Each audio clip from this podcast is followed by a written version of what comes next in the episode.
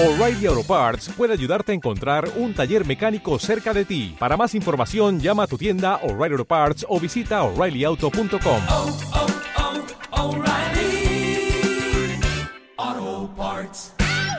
Muy buenas noches a todos los presentes en Venezuela Heroica. Hoy quiero ah, comentarles noticias en lecturas entre líneas. Vamos a comenzar con una noticia de Venezuela que tiene que ver con la expulsión de una ciudadana de nacionalidad ecuatoriana. Aquí el comunicado de la Cancillería venezolana. Venezuela informa sobre la extinción, extinción correcto, de autorización para permanecer legalmente en el país de Cintia Piteri y su comitiva. Las razones son las siguientes. La República Bolivariana de Venezuela informa a la opinión pública nacional e internacional que conforme a las facultades establecidas en el artículo 39, numeral 4 de la Ley de Migración y Extranjería, así como las disposiciones legales establecidas en el ordenamiento jurídico nacional, decidió la aplicación de una medida administrativa de extinción de la autorización para permanecer legalmente en el territorio venezolano de la ciudadana ecuatoriana Cintia Viteri extensiva a su comitiva. El Ministerio del Poder Popular para las Relaciones Exteriores destaca que todo ciudadano extranjero admitido en el territorio nacional debe abstenerse de participar en actividades contrarias a la ley de la República. En ese sentido, debe observar absoluto respeto por las autoridades e instituciones nacionales, así como por el pueblo venezolano. La ciudadana Cintia Viteri y su comitiva realizaron actividades proselitistas y desestabilizadoras en un país soberano, expresamente prohibidas por las normas migratorias venezolanas, e interfirieron flagrantemente en los asuntos internos de la República Bolivariana de Venezuela, en función de lo cual se aplicó la normativa correspondiente al Estado venezolano, garante de la paz, la seguridad nacional, hará valer los mecanismos constitucionales contemplados en nuestro ordenamiento jurídico para preservar la soberanía y la integridad nacional. Esto fue del 26 de agosto del 2016. Ahora yo le digo al gobierno nacional que está bien, eso es la ley. Es más, eso es lo que esperábamos siempre los venezolanos que ocurriera. Porque Venezuela en los últimos 17 años ha venido muchísimos extranjeros con títulos pomposos, muchísimas organizaciones que se llaman ONG de dudosa procedencia y credibilidad a intervenir abierta y descaradamente en política venezolana. Incluso anuncian desde que van saliendo de sus países que van a intervenir o van a decir tal o cual cosa en Venezuela.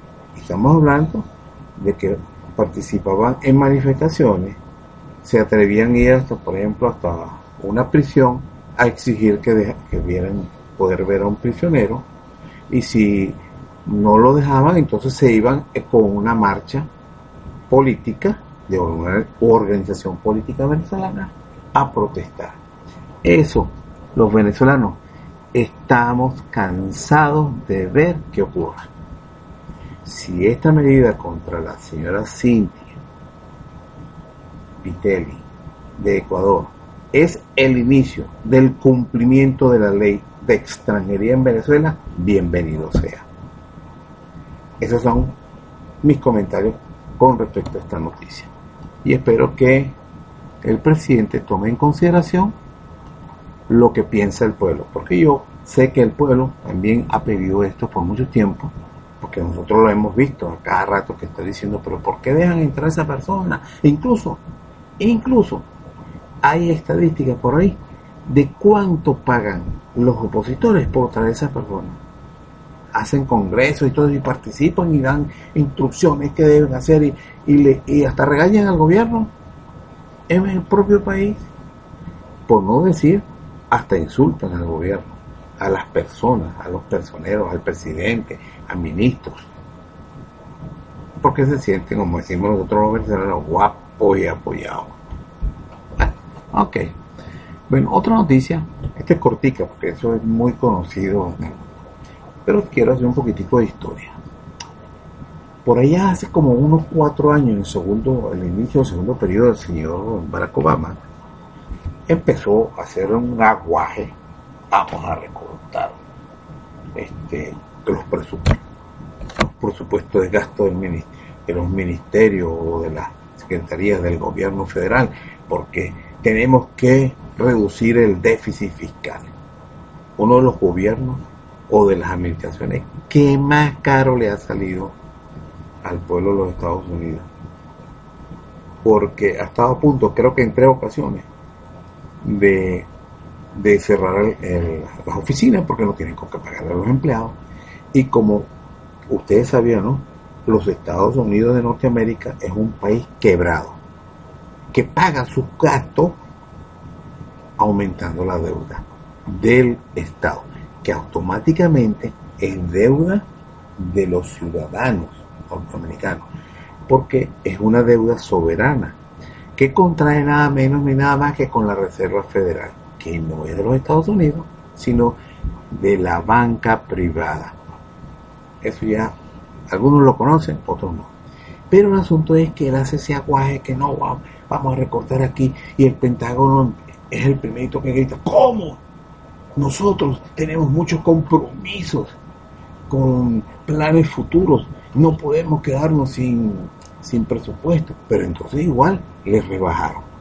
Entonces la venganza, o digo yo, la estrategia del Pentágono, para que esa medida se revirtiera, adivinen, empezaron a crear enemigos necesarios para justificar que al Pentágono no se le rebajara más su presupuesto y por el contrario, se lo aumentaron. Entonces aquí mire esta perlita. Todo el mundo sabe los escenarios de guerra que se vienen preparando desde que, que se vieron más visibles. Por eso viene desde Bush, desde el primer periodo de Bush, antes del 9-11. Ya ellos tenían planeado eso. Bueno, este señor llegó y ha desplazado en gran cantidad de armamento norteamericano en Europa para, como dicen muchos entendidos, para rodear a Rusia. Entonces, ustedes se pueden imaginar cómo estará este, ese Pentágono nadando en felicidad y de dinero, porque el presupuesto ese que supuestamente le iban a negar o le iban a rebajar, y eso pasó a la historia, ya eso no existe. Entonces aquí miren lo que acaban de decir. La preocupación se ha apoderado del Pentágono ante la perspectiva de una posible guerra en gran escala en el futuro. Pero lo que es más preocupante para ellos es el hecho de que la expansión militar de los Estados Unidos por el mundo se está quedando sin financiamiento. En otras palabras, está contradiciendo lo que dice Donald Trump. Que si él llega a ser presidente, que espero que sea el próximo presidente de los Estados Unidos, va a hablar con todos los países donde hay bases americanas y le va a decir, si tú quieres mi soldado aquí, mi armamento aquí, tienes que pagar por ello.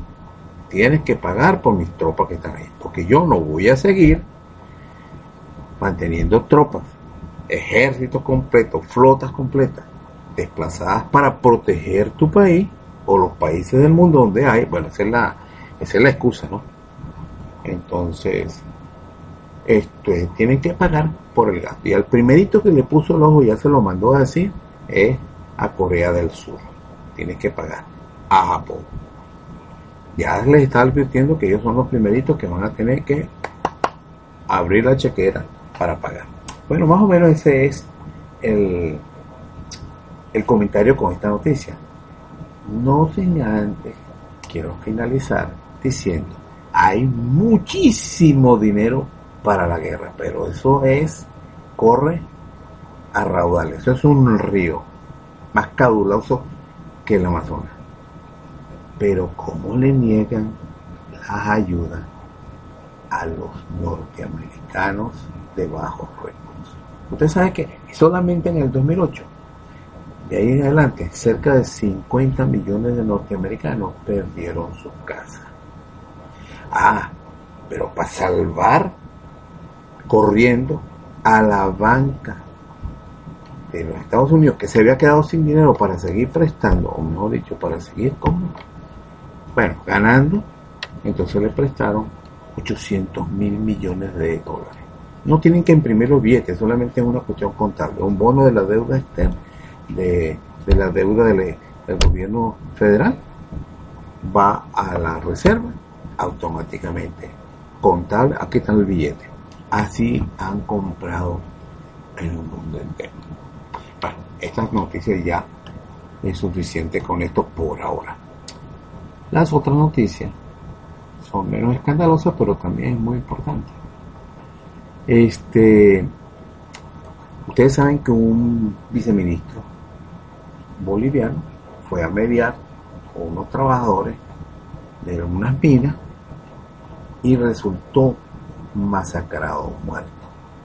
Así que no fue que le pegaron un tiro, sino que le cayeron a golpe. Y ese hombre estaría sufriendo una cantidad de horas, porque eso eran golpes y golpes. Incluso lo arrastraron por un kilómetro aproximadamente. Indudablemente que el gobierno puso preso al jefe de las cooperativas, un señor no sé, por aquí sí. Bueno, el caso es que ponen preso al jefe de las cooperativas y los mineros, así como por arte de magia, disolvieron la manifestación, cada quien se fue para su trabajo, por su casita. Y entonces el gobierno está investigando, tiene como unos 40 personas más o menos en la mira para ser juzgados por ese crimen. Pero no solamente eso, el guardaespaldas del, del viceministro está hecho añicos y otra persona más que no aparece el cadáver que acompañaba al viceministro. Pero es importante reconocer algo con respecto a cuál es el, lo que detonó el conflicto. Los mineros que, que alcanzaron pues, a hacer la protesta son como miembros de unas 1.700 cooperativas. Y ellos aducen que por ser cooperativas, todo el mundo de cada cooperativa es socio. Es decir, que no son ni siquiera empleados de nadie, son todos socios de esas cooperativas.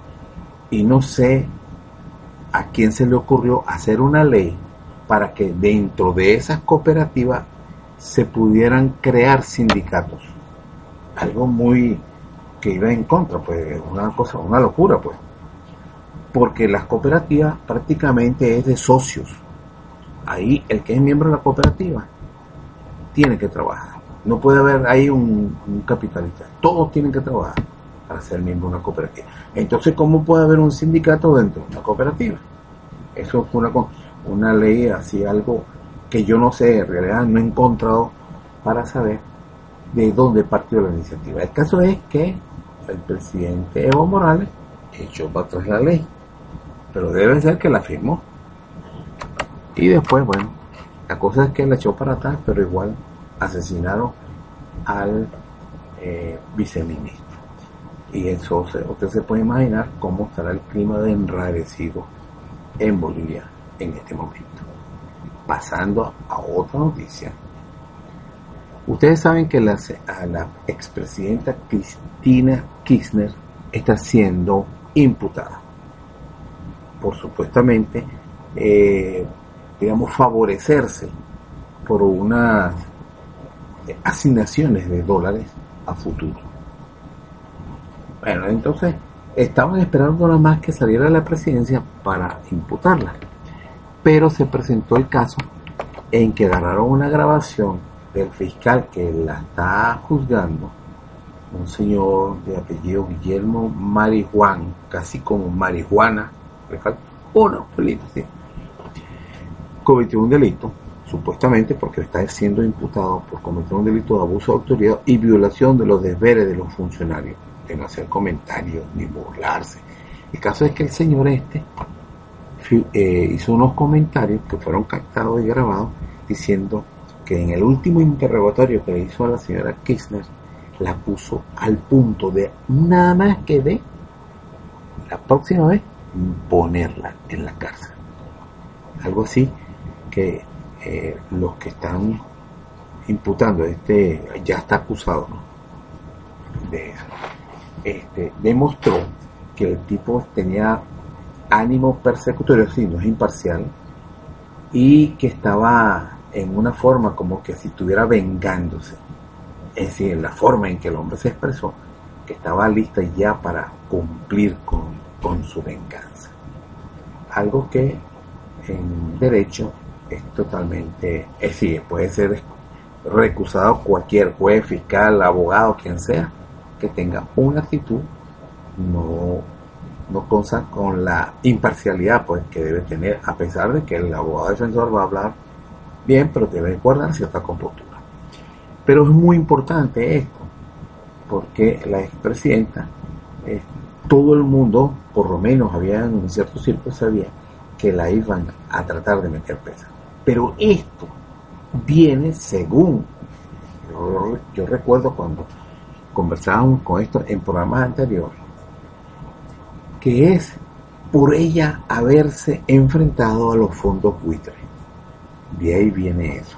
Al punto de que el máximo, máximo eh, que financió la campaña o que proveyó de dinero a la campaña de Macri fue precisamente Paul Singer, el, el fondo buitre, que se empeñó en pelear con la Cristina Kirchner, que del 90 del, perdón, del 100% de la deuda externa de Argentina, ella renegoció el 98%. Ese 2% quería que le pagaran el 100% de la deuda, de lo que es el valor del bono.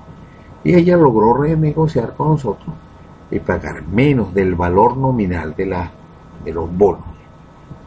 Ya esa gente, de los que, que adquieren los bonos, siempre cuando ya está llegando casi al final de la, de la recolección pues de su dinero, todos han recibido este, el, muchísimo más de lo que vale el valor del bono. Pero, y por eso pues llega a, negociar de venderlo muchísimo más barato porque hasta no son ni siquiera los primeros tenedores de esos bonos. Pero este Paul Seeger, que es uno de los fondos buitres más, más, más mercenarios que existen, conocidos. Esto se hizo que, que la Cristina Kirchner dice que está involucrado detrás de todas estas acusaciones. Y supuestamente que ella se benefició de la venta de dólares en la Argentina hacia los empresarios. Eso es más o menos la noticia que quería comentarle en este momento que esto puede pues darnos noción cómo está andando el mundo. Quiero finalizar con esta frase, este pensamiento pues, de Nicolás Murray Butler. El mundo se divide en tres categorías de gentes. Un pequeño número que produce acontecimientos un grupo un poco más grande que se asegura la ejecución y mira cómo acontece. Y por fin, una gran y amplia mayoría que no sabe nunca lo que está ocurriendo en realidad. Así es el mundo. Y, cuando nos damos cuenta de eso, tenemos que mirar bien arriba cuando vemos acontecimientos. Bueno, hasta que esta noticia y hasta otra ocasión que pasen buenas noches. Se despide usted, más que ver.